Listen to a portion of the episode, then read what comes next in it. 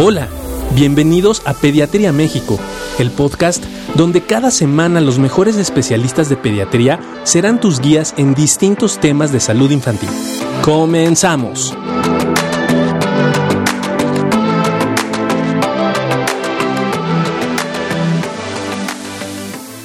Muy buenos días, ¿cómo buenos están? días, ¿cómo están? Buenos días, buenos días. El motivo del programa del día de hoy de invitar al doctor Faugier. Eh, es el mejor reumatólogo pediatra que hay en México y es un gusto poderlo tener aquí para hablar de un tema tan importante como es el lupus, ¿no?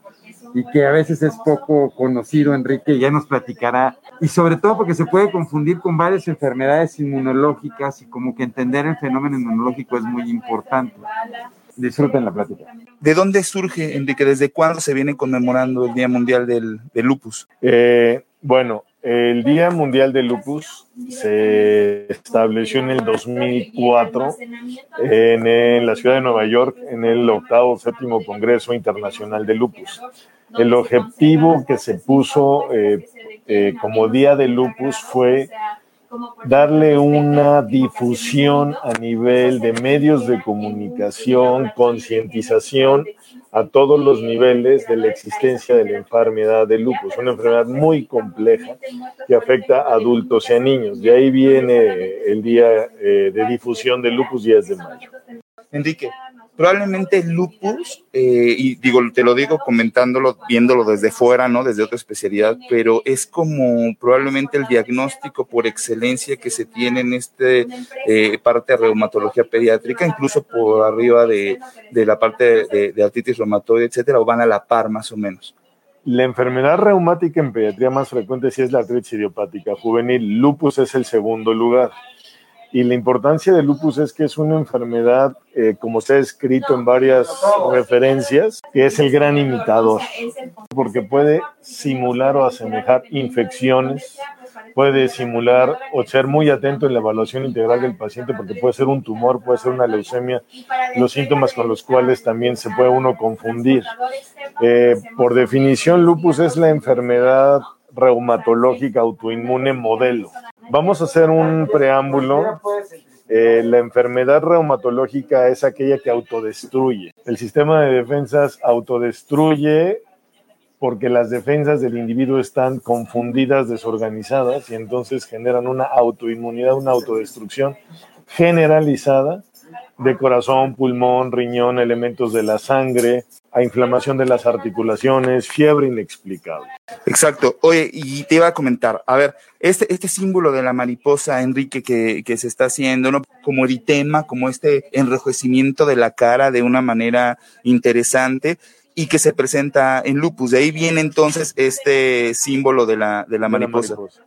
de hecho, hay fundaciones que han utilizado eh, la mariposa como el logotipo. La lesión dérmica característica que nos puede hacer sospechar de lupus precisamente es una mariposa que estuviera posada en nuestro rostro. La distribución en nuestros pómulos, nariz, respetando el surco nasolabial, eh, es un dato muy característico.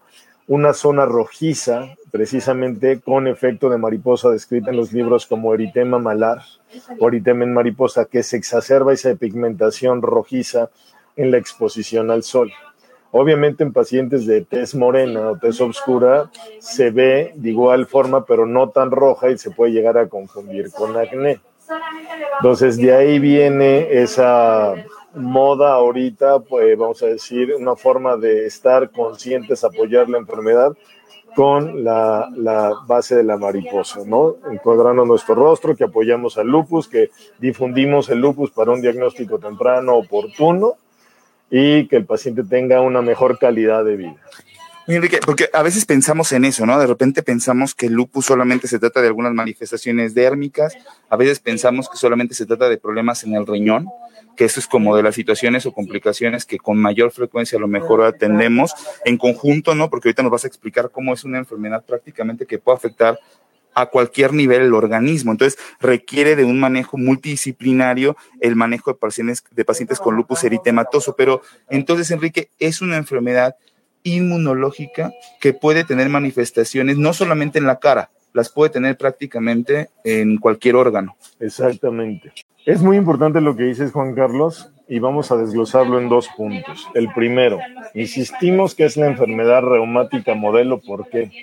Porque es crónica, no se cura, es episódica, es decir, el paciente va a tener durante el transcurso de su vida después del diagnóstico recaídas con afección a diferentes órganos que pueden ser riñón, corazón, pulmón, elementos de la sangre, cerebro. El lupus, vamos a decir, no respeta, aunque algunas personas pueden ser más proclives, más susceptibles de tener manifestaciones renales o a nivel del sistema nervioso central de nuestro cerebro, ¿ok? Pero un punto para irlo, vamos a decir, desglosando. El lupus es más agresivo en la infancia, es más agresivo en varones porque afecta predominantemente a mujeres, ¿de acuerdo? Ok. Las personas que padecen lupus en la edad adulta, muchos de ellos iniciaron en la edad pediátrica, se dice que hasta un 20%, ¿ok? Ahora, haciendo un ejemplo eh, muy minucioso, ascendente, descendente, el lupus se puede manifestar con caída de cabello.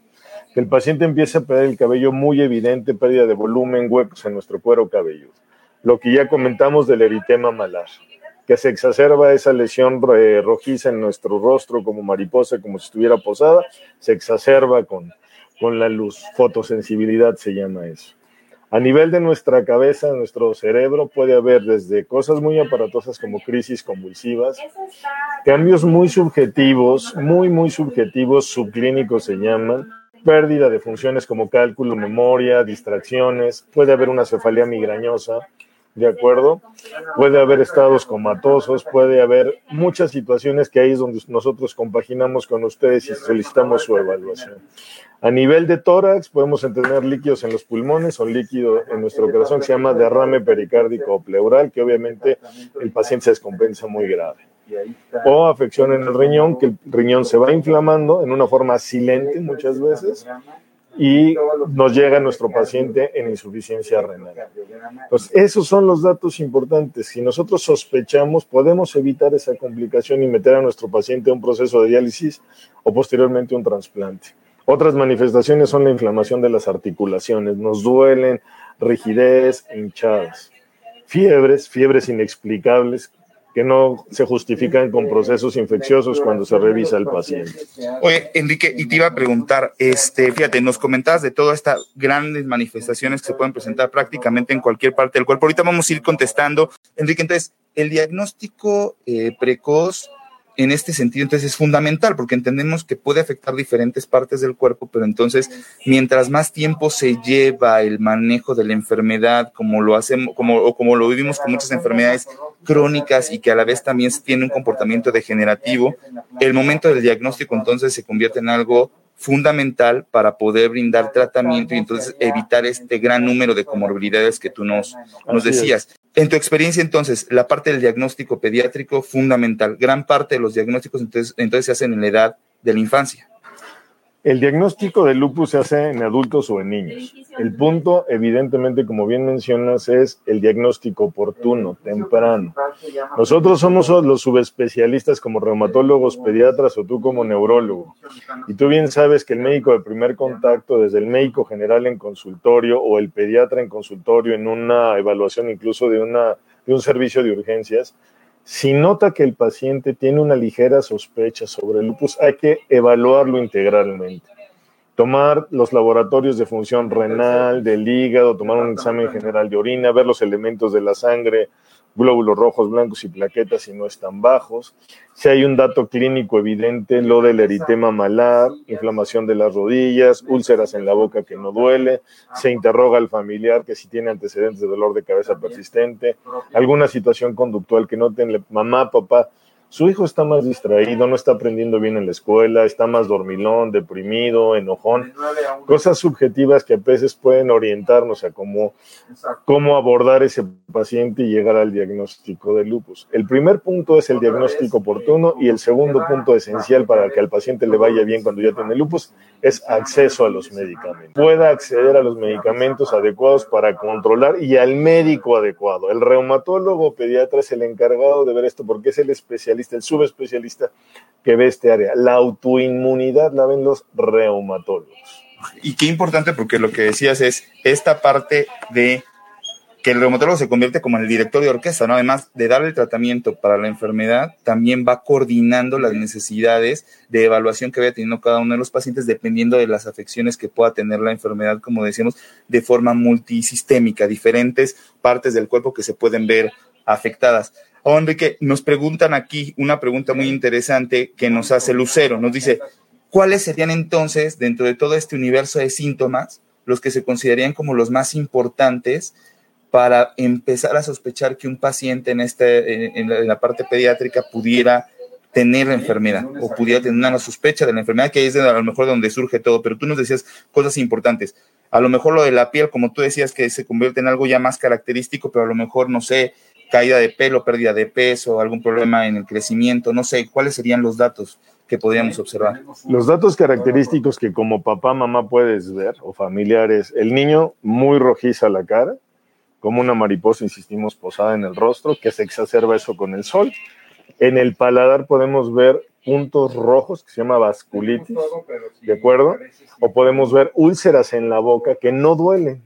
Las podemos ver lo que la gente llama como fuegos o fogazos en la boca que no duele, ¿de acuerdo? Inflamación o dolor de las articulaciones, que el niño lo noten rígido, intumido, que le cueste trabajo moverse, obviamente apático, no participativo para el juego, que eso también limita su funcionalidad en la dinámica de atención a la escuela, irritabilidad en carácter, mal sueño, inflamación de esas articulaciones evidentes, que ustedes la notan que el niño no puede mover cierta articulación por dolor con posiciones reflejas, la caída de cabello, como ya lo mencionaste. Si de repente nuestro niño lo vemos eh, pálido, en la situación si está haciendo una anemia, el niño se va a ver pálido, igual apático. Podemos tener en una situación eh, la afección de las plaquetas, elemento de la sangre, moretones. Por eso es que insistimos en la primera parte de la plática, es multifacético, el gran imitador. Entonces, si vemos que nuestro niño tiene ciertos datos que se van sumando, que tiene fiebre no explicable, que está cansado, dolor de cabeza, e inflamación, dolor de articulaciones, a ver, abre tu boca, cómo está ese paladar, si tiene úlceras, puntitos rojos, al pediatra. Y el pediatra debe de saber evaluar qué estudios debe de tomar, porque hay estudios muy específicos que en un momento platicamos de cómo se hace el diagnóstico, muy específicos y con eso se hace la sospecha y después se integra el diagnóstico. Fíjate qué pregunta tan interesante nos hace Lucero. Nos dice, ¿existe, hay, hay, hay, hay, alguna situación de influencia genética en el diagnóstico de lupus o no tiene nada que ver? Es decir, existe esta posibilidad de que yo tengo un antecedente de una madre con lupus y entonces los hijos de esta madre con lupus tienen un riesgo mayor de presentarlo o no tiene nada que ver y puede presentarse de manera aleatoria la enfermedad. Es muy buena tu pregunta y la observación. Eh, el lupus se presenta, sea en adulto o en niño, en un individuo que tiene una genética susceptible. Esa genética susceptible, bajo influencias ambientales tipo infecciones, en el lupus está descrito la exposición del rayo ultravioleta por el sol, eh, a lo mejor traumas, estados postvacunales, generan o despiertan ese trastorno de desorden del sistema de defensa, el sistema inmunológico, y el paciente presenta lupus. Sí hay ciertos factores de riesgo de que si yo tengo lupus como papá pueda tener lupus mi hijo, pero no es hereditario, no se contagia, no es una condición de que se va a transmitir, simplemente incrementa su riesgo de padecer la enfermedad. Y hay que monitorearlo. Muchas veces nosotros evaluamos pacientes predominantemente del lado femenino, en decir hijo de madre, y los estamos monitoreando. También hay que ser conscientes que los anticuerpos de mamá pueden pasar al bebé y estar presentes en un bebé de los 0 a los 6, 12, 18 meses y no traducen enfermedad.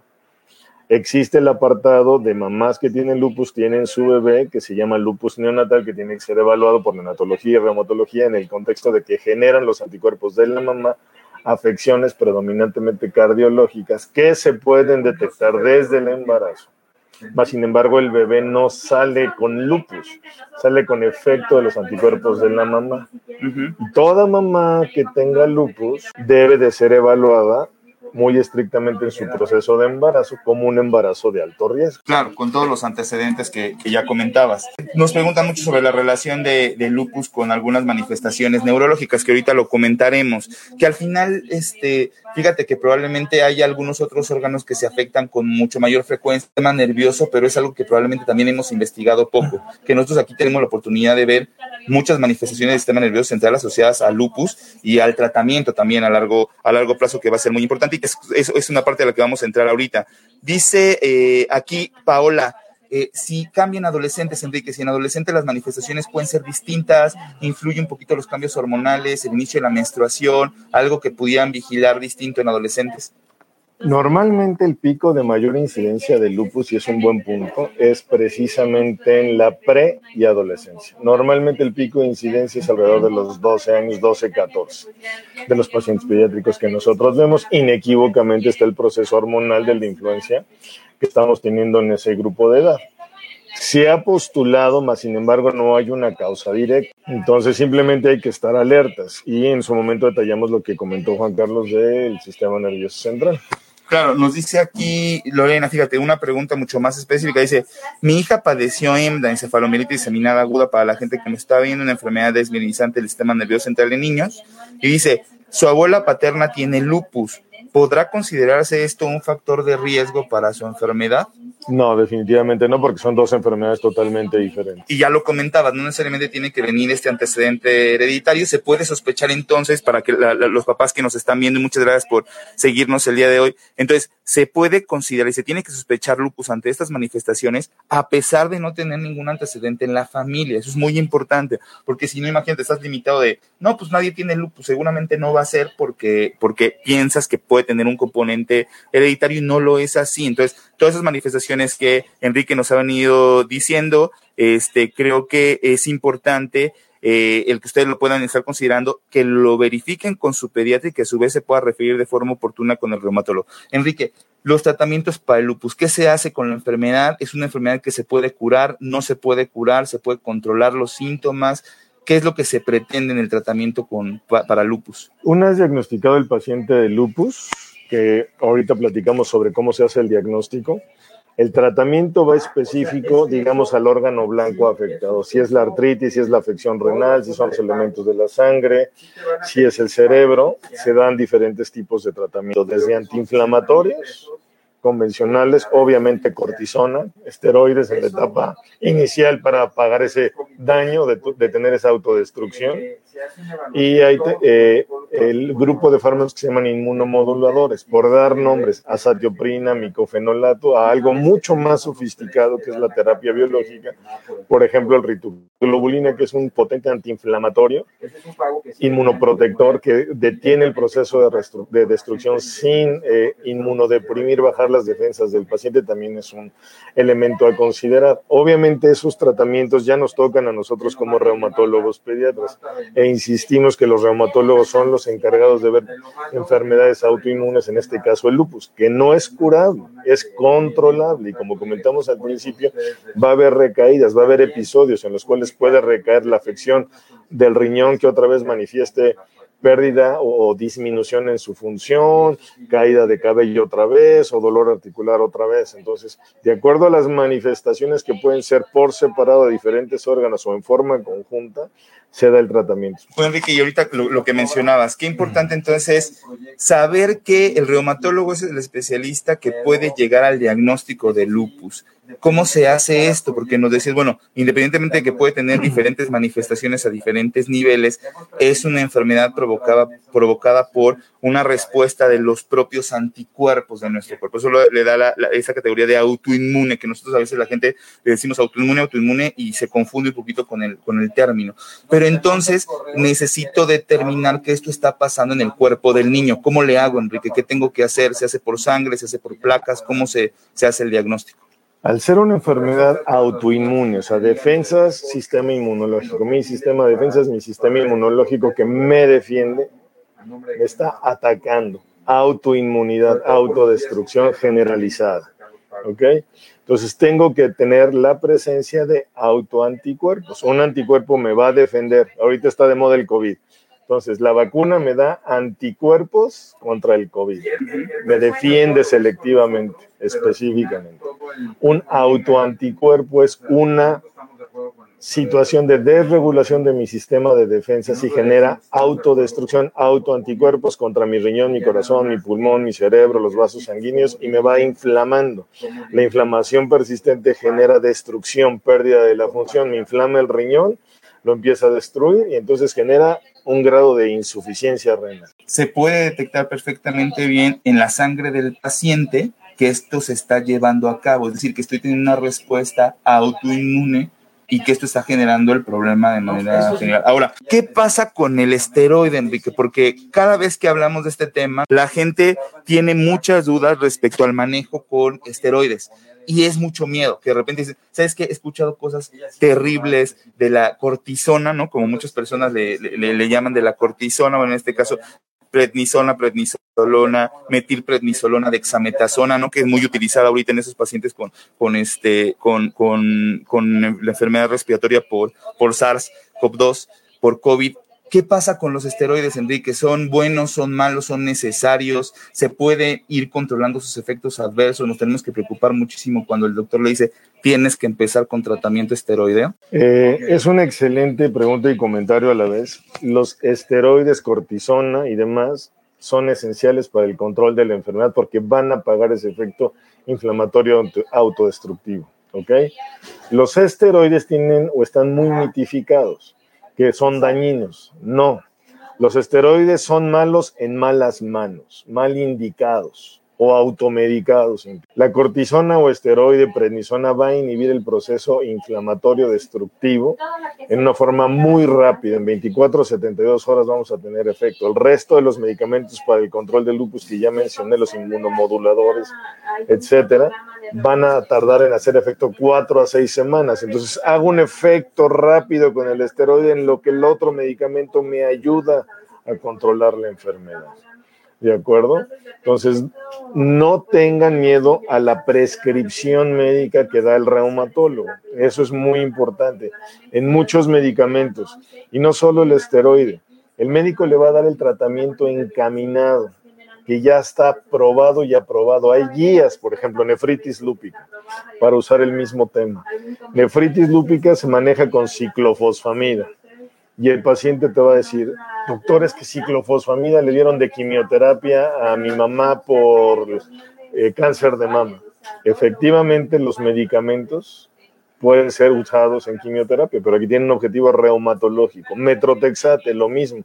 Se usa para quimioterapia, pero nuestro efecto en lupus es para controlar la artritis. Si ustedes tienen duda de la prescripción médica que está haciendo su reumatólogo, platíquenlo. Aquí el punto es un doctor reumatólogo con un diagnóstico de una enfermedad autoinmune no curable en un niño, los va a acompañar en su infancia. ¿Por qué? Porque es un niño que va a tener un crecimiento y desarrollo con una enfermedad que se debe de controlar para permitirle al niño, en forma práctica, ser niño juegue, vaya a la escuela, tenga vacaciones y no lo limite en lo absoluto. Qué, importante es lo que dices, porque entonces entendemos que gran parte del tratamiento para lupus, como tú dices, este control de la respuesta autoinmune, control de la enfermedad, evitar la progresión acelerada de daño a muchos órganos, qué importante es porque entonces empieza con los cuidados de la calidad de vida del niño, ¿no? Es decir, que pueda tener la vida lo más normal posible pero con cierto consumo de tratamientos que tú como especialista, como reumatólogo pediatra, puedes ir controlando perfectamente bien tanto las dosis como los efectos adversos que se puedan esperar, porque es algo que nos pasa muy frecuentemente a nosotros en la consulta de neurología también, que a veces llegamos a utilizar algo de esteroide y de repente, la, te digo, la gente se, se, estresa y se pone muy ansiosa cuando le dices que vas a indicar esteroide. Lo ocupamos, por ejemplo, nosotros muchas veces algún, para algunas epilepsias refractarias, para algunos este, padecimientos inmunológicos del sistema nervioso central. De repente empiezas a indicarlo y dices que yo he visto, ¿no? Que los incrementa de peso, ¿no? Que saca un poquito de vellito en la, en la cara o en el cuerpo, que a veces tenemos un poco de crecimiento de, aquí la jorobita en la parte de atrás. ¿Qué pasa con esos efectos adversos del, del esteroide, Enrique? ¿Se, ¿Son reversibles? ¿Pueden mejorar cuando se hace algún ajuste de tratamiento? ¿El reumatólogo previene y ataca y observa este tipo de, de fenómenos? Efectivamente, y todo lo que tú bien describiste, pues es externo, pero la cortisona también te puede subir la presión, puede subir la glucosa, puede generar en el ojo aumento de la presión del ojo, generar un proceso de catarata. Entonces, como bien comentaste en el transcurso de la plática, no es de ser un director de orquesta, es ser parte de la orquesta. El oftalmólogo nos va a ayudar a verlo, el endocrinólogo nos ayuda si se subió la glucosa, ¿de acuerdo? Y efectivamente, como les mencioné, si yo doy la cortisona rápida en lo que hace el efecto y a una dosis alta y hace el efecto el otro medicamento de inmunomodulación o inmunosupresión, cuando controlo la enfermedad bajo la cortisona y hago una parte de relevo y se queda el mantenimiento. Bajo la cortisona se bajan los efectos. Sobre todo sigo vigilando a mi paciente en todos los aspectos porque el paciente va a estar citado periódicamente a la consulta con laboratorios de biometría química sanguínea, examen general de orina, que me va a dar la pauta de cómo está metabólicamente controlado, que estoy controlando mi enfermedad, los famosos niveles de los autoanticuerpos, y valoramos que nuestro paciente esté estable, vigilamos que nuestro paciente no tenga una, ninguna recaída, vigilamos que no tenga afección de otro órgano en su momento. Entonces, la evaluación inicial, iniciar tratamiento y en forma periódica darle seguimiento. ¿Qué ha pasado, Rodríguez, con el paso del tiempo en el manejo del lupus. Hoy se vive una situación diferente en los pacientes con lupus en edad pediátrica, la calidad de vida es mejor, la esperanza de sobrevida es mayor. ¿Cómo ha ido modificándose al paso del tiempo con los tratamientos que se tenían y con lo que se suma nuevo, Enrique? Es un cambio radical de sobrevida. Ahorita un paciente con diagnóstico de lupus tiene una sobrevida de un 95% a 5 años. ¿Ok? La diferencia radical está precisamente en la afección renal con la insuficiencia renal. En los 80, principios de los 90, un paciente con lupus tenía una alta mortalidad relacionada a la insuficiencia renal. Actualmente es 0% de complicaciones de mortandad por insuficiencia renal, precisamente para eh, demostrar que el control de la enfermedad ya no tiene que ver y disminuyes las tasas de mortalidad y los medicamentos cada vez están más encaminados y los esquemas de tratamiento están más probados. Insisto, hay guías de nefritis lúpica, las guías en su momento que podemos utilizar para otras afecciones como afección de neurolupus, etcétera. Enrique, ¿alguna dieta específica para pacientes con lupus? ¿Tienen alguna restricción dietética? ¿Se recomiendan algunos alimentos y se restringen otros o no la hay? Dieta que beneficie para controlar la enfermedad estrictamente no hay. Sí se limitan ciertos alimentos, vamos a decir verduras verdes, la alfalfa en forma predominante, lo demás no hay limitación. Ahora, por el esquema de tratamiento que se da cortisona, el paciente le da mucha hambre. Entonces es muy importante decirle a los papás, cuidado con las harinas, las pastas, eh, el pan y demás, porque el niño va a tener una avidez por comer, que es un efecto de la cortisona, como comentamos. Hemos tenido pacientes que nos suben 5 kilos en una semana, que nos suben 20 kilos en un mes por esa ansiedad de comer y comer. Y insisto, la comunicación con los papás. Y tenemos pacientes que no nos suben un solo kilo en el mes de la dosis alta de esteroide y obviamente es comunicación, dinámica familiar y demás. La dieta también tiene que ver con la afección o no, por ejemplo, del riñón, que tiene que estar limitada en sal, por ejemplo. Se particulariza al paciente. Si el paciente nos llegó desgraciadamente en insuficiencia renal, pues con nefrología, nutrición, gastro, hacemos una dieta especial con límite de cierto volumen de líquidos, sin sal y demás. Entonces, de acuerdo igual al paciente, pero en términos generales que si el paciente está en su casa con el manejo de medicamentos tomados y demás, una dieta sana, libre de alfalfa, por decirlo. Entonces lo que dices es muy cierto, porque dices, cada paciente es distinto, entonces el tratamiento es individualizado, los requerimientos dietéticos también lo son, y las comorbilidades también. Tú decías algo muy cierto, aunque pudiera presentar un paciente lupus y otro paciente lupus, un paciente pudo haber llegado en un estadio un poco más avanzado con la afección renal y a lo mejor el otro niño todavía no. Entonces, evidentemente los requerimientos de un niño con afección renal pueden ser distintos a un niño que no lo tengan, pero al final de cuentas la supervisión sigue siendo estrecha para ambos. Entonces, las manifestaciones son múltiples, pero entonces no se repiten, no es como una receta de cocina el poder dar tratamiento para... para Efectivamente. Ok, perfecto. Oye, nos preguntan, a ver, ¿los pacientes con lupus se pueden vacunar, dice Lucero? ¿Se pueden sí, se pueden vacunar. Eh, no es contraindicación las vacunas vamos a hacer dos apartados. Recordemos que somos reumatólogos pediatras. Entonces, si a mí me da oportunidad de poner al corriente el esquema de vacunación previo a iniciar el tratamiento, lo pongo.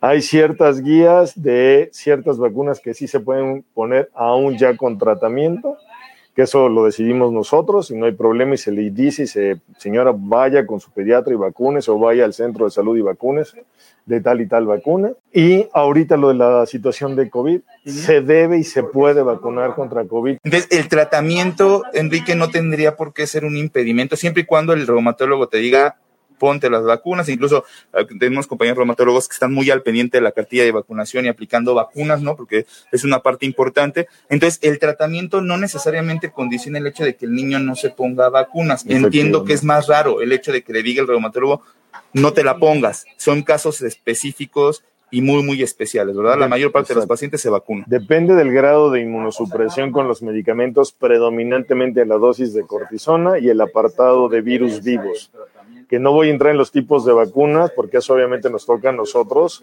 y cualquier duda estamos igual para resolvérselas. Dice aquí, ¿por, por qué la alfalfa, Enrique? ¿Hay alguna, alguna situación específicamente con ese alimento? Tiene que ver eh, con las pigmentaciones. La respuesta específica no la tengo, pero se las investigo. Oiga, a mí nos pregunta, acá bueno, aquí nos preguntan de otras cosas. Dice Emda, ya lo contestamos. Eh, dice, Buen día, dice Yaroslava, excelente tema. ¿Cuáles son las fallas neuropsicológicas que presentan los pacientes con esta enfermedad? Era lo que comentamos, ¿no? Existe manifestaciones del sistema nervioso, Enrique, que observamos en pacientes con eh, lupus.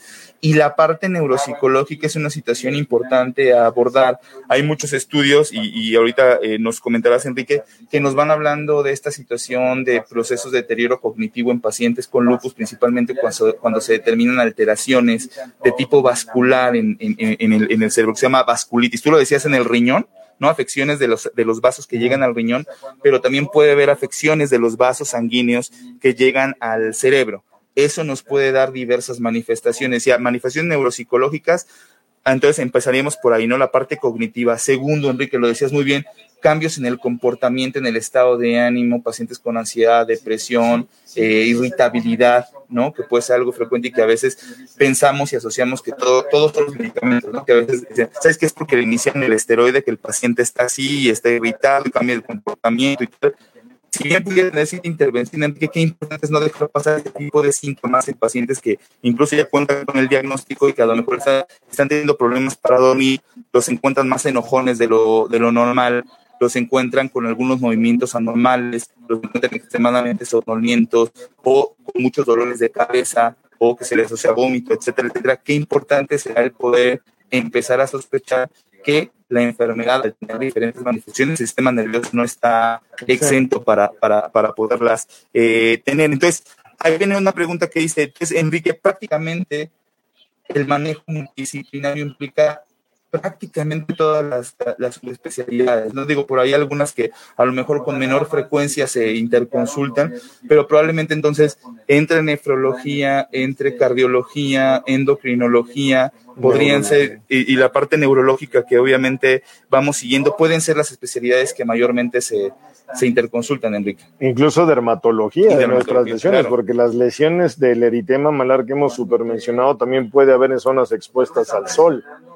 ¿De acuerdo? Y la otra circunstancia, como bien dices, la afección del lupus eh, en nuestro sistema nervioso se divide en dos, central, nuestro cerebro y periférico.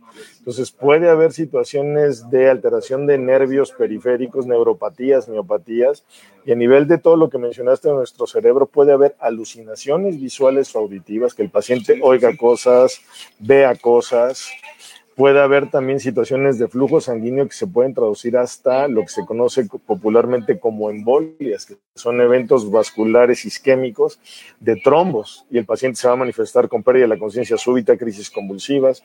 O la otra es pérdida de habilidades. El paciente va con la mamá y dice, mamá, ¿qué es esto? Y ya no sabe leer o ya no reconoce el nombre de las cosas. No, ese para escribir, que pinta la pluma, no, el otro, el lápiz, ese entonces, hay muchas cosas muy subjetivas, entonces hay que valorar al paciente integral e insistimos.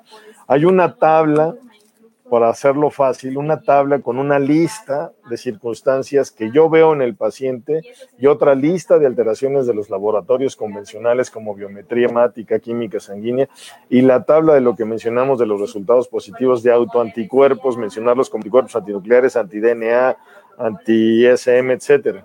Entonces, yo como pediatra o médico de primer contacto, si sospecho al ver al paciente esos datos del eritema malar, inflamación de las articulaciones, úlceras en la boca, caída de cabello, puedo sospechar el lupus de todos los laboratorios generales, incluso la lista de los laboratorios de anticuerpos.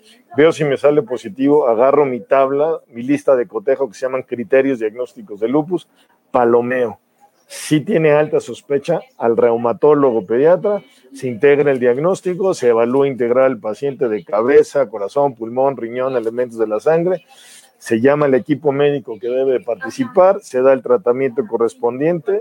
El punto es que, como les comentamos, es el gran imitador. Podemos tener un lupus de un extremo de afección solamente cutánea a un paciente de terapia intensiva convulsionando con insuficiencia renal, con un espectro de manifestaciones variadas. Claro, y lo que decías que importante, Enrique, porque de repente tú decías, el, empezar a, crear, ¿no? Esta situación, sobre todo con los médicos de primer nivel y los, y los colegas eh, pediatras que tienen a veces el primer contacto con los, con los pacientes en la mayor parte de las ocasiones, qué importante es el empezar a integrar, ¿no? Porque de repente dices, no, pues es que sí me da como una situación en el riñón, pero también la parte de la presión alta, pues ya está, está asociada al riñón, pero también algo cardíaco y empiezas a, a, ver varias cosas y le quieres dar como explicaciones individuales a diferentes circunstancias que están pasando en un todo, ¿no? Que es el paciente. Entonces, qué importante es no perder, ¿no? La pista de que esto puede ser un proceso inmunológico, como tú decías, la referencia oportuna, Enrique, ¿no? ¿Qué tanto en promedio existe algún estudio, Enrique, o en tu experiencia, qué tanto se tarda en llegar un paciente pediátrico contigo después de que iniciaron los síntomas precisamente de, lupus? ¿Es mucho el tiempo que se lleva? Eh, normalmente referido en la literatura internacional, un paciente con cualquier enfermedad reumatológica, hablemos lupus, artritis, esclerodermia, etcétera, tardan mínimo tres meses por el tiempo de evolución que van presentándose los, en forma sutil las alteraciones desde un dolor articular, incapacidad, inflamación, el eritema de la cabeza, pero hay estudios que demuestran que hasta 6 o 18 meses llegan. Y eso es cuando el paciente llega muy, muy complicado. Enrique, ya decías, entonces, un predominio un poco más hacia las mujeres en, en, la, en, la, en, la, presentación de la enfermedad. Sin embargo, los hombres no están exentos y también la pueden presentar. ¿La severidad es la misma, Enrique, o es más severo en hombres que en mujeres? Es más severo, más agresivo en varones. Es más severo en niños, población general, niños, niñas, más severo en latinos, tiene otro comportamiento en latinos o indios americanos autóctonos, afroamericanos. Eso tiene que ver con la genética, precisamente. Oye, nos preguntan, ¿se puede prevenir, Enrique? ¿El lupus es prevenible? ¿Hay alguna forma en que yo pueda prevenir la presentación de la enfermedad o no, no se puede? No se puede. Eh, vamos a hacer analogías, no puedes prevenir en las enfermedades reumáticas que a un niño le dé artritis, que le dé lupus, que le dé esclerodermia no puedes prevenir que a una persona nos dé cáncer. Obviamente en el cáncer puedes prevenir hábitos de no fumar, no tomar en exceso café, bebidas alcohólicas, no exponerte a tóxicos, pero el lupus no se puede prevenir, no es prevenible ni predecible. El punto es, ante datos sutiles, acudan a valoración. Claro, lo que tú decías de no perder el seguimiento con tu pediatra y que se había dado cuenta de situaciones que pueden estar asociadas con, con lupus. Enrique, en México, ¿cómo estamos ahorita? Contamos con prácticamente todos los tratamientos disponibles para lupus, nos quedamos cortos en algunas áreas, anticuerpos monoclonales, alguna situación diferente que se esté dando en otras partes del mundo.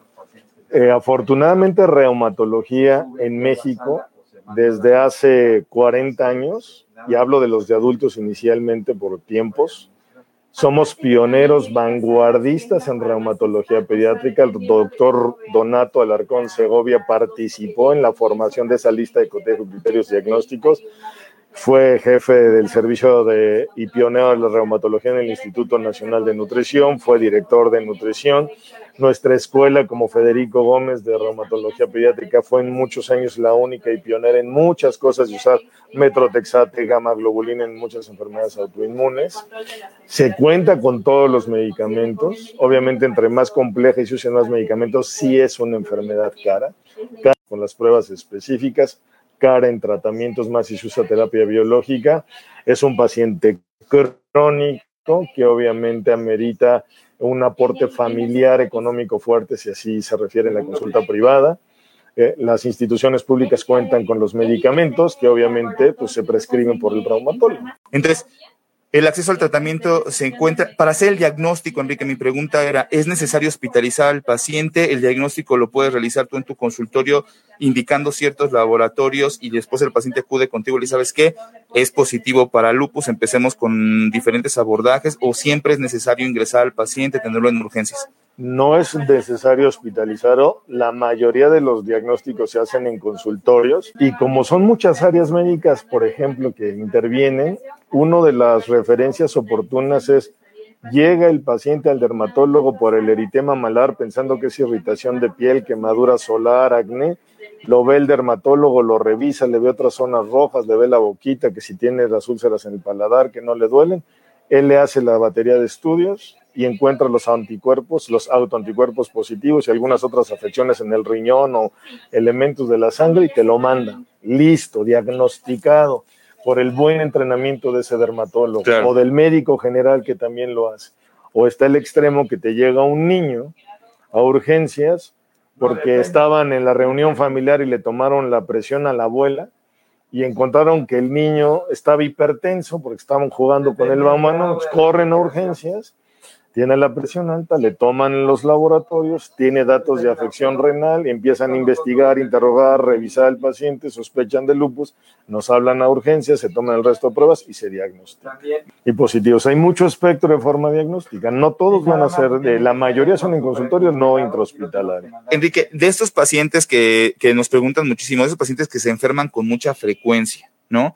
Tiene enfermedad y al, otro mes otra vez vías respiratorias y el otro otra vez, otra vez y que de repente le suman enfermedades a lo largo del año y le sumas 18, 20 respiratorias, eh, eh, infecciones respiratorias, etcétera. ¿Qué pasa con estos niños, Enrique? ¿Existe este incremento en número de infecciones en pacientes con enfermedades reumatológicas o bien específicamente con lupus?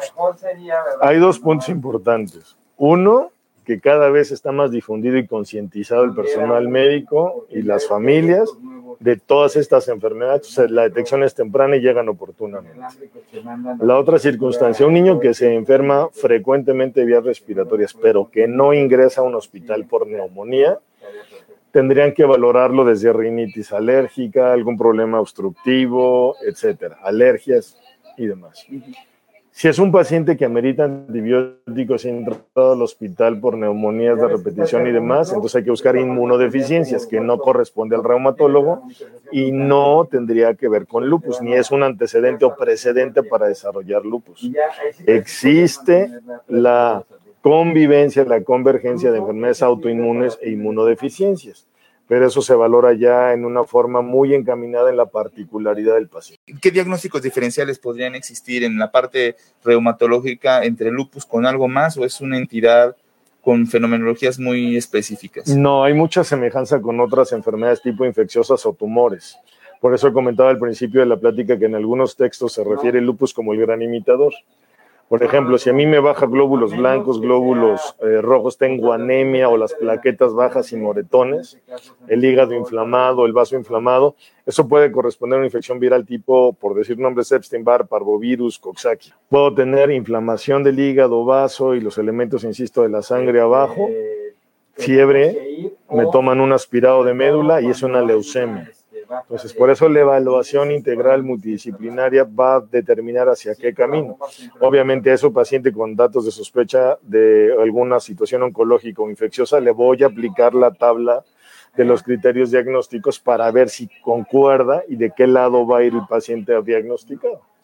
Claro que sí, estamos, estamos por terminar, les agradecemos a toda la gente. Enrique, queremos agradecerte muchísimo por tu participación. ¿Qué nos puedes concluir, Enrique? ¿Con qué podemos cerrar? Los papás, ¿qué pueden estar revisando en sus niños? Ya decíamos, viviste fantásticamente una serie de datos que hay que estar checando pero ¿cuáles serían tus recomendaciones en general para un diagnóstico oportuno y los papás cómo pueden estar al tanto de estas situaciones como tipo lupus en, los pacientes? Eh, primero agradecerte el foro de exposición precisamente con el objetivo de difundir el 10 de mayo eh, el Día Internacional del Lupus. Los datos a evaluar. Fiebre inexplicable, inflamación o dolor de las articulaciones persistente, caída de cabello, dolor de cabeza, cosas exageradas como yo les digo a los papás, que veas que tu hijo es tu hijo, que no tenga situaciones de más enojón, más distraído, más olvidadizo, que pierda ciertas habilidades. Eso es muy importante. ¿Ok? Úlceras en la boca, un, un niño decaído, no participativo, apático, que no quiere jugar. Tal vez no sea lupus, puede ser algo, pero ese, es, esa situación en conjunto amerita que lo vea un pediatra. Agradecemos a toda la gente que nos siguió, muchas, muchas gracias. Pues Enrique, muchísimas gracias. Gracias a toda la gente que nos siguió. Pásenla muy, muy bien y nos vemos. Esto fue otro episodio de Pediatría México. Y recuerda, los países caminan con los pies de sus niños. Si este episodio crees que le puede ayudar o servir a alguien, por favor compárteselo. Le podrías estar ayudando mucho más de lo que te imaginas. Síguenos en nuestras redes sociales. En Facebook e Instagram nos puedes encontrar como AMHIMCDMX. AM de Asociación de Médicos, HIM de Hospital Infantil de México y CDMX de Ciudad de México. Nuestra página web es Para cualquier duda o comentario, escríbenos al correo electrónico pediatriamexicopodcast.gmail.com. Gracias por acompañarnos. Hasta la próxima.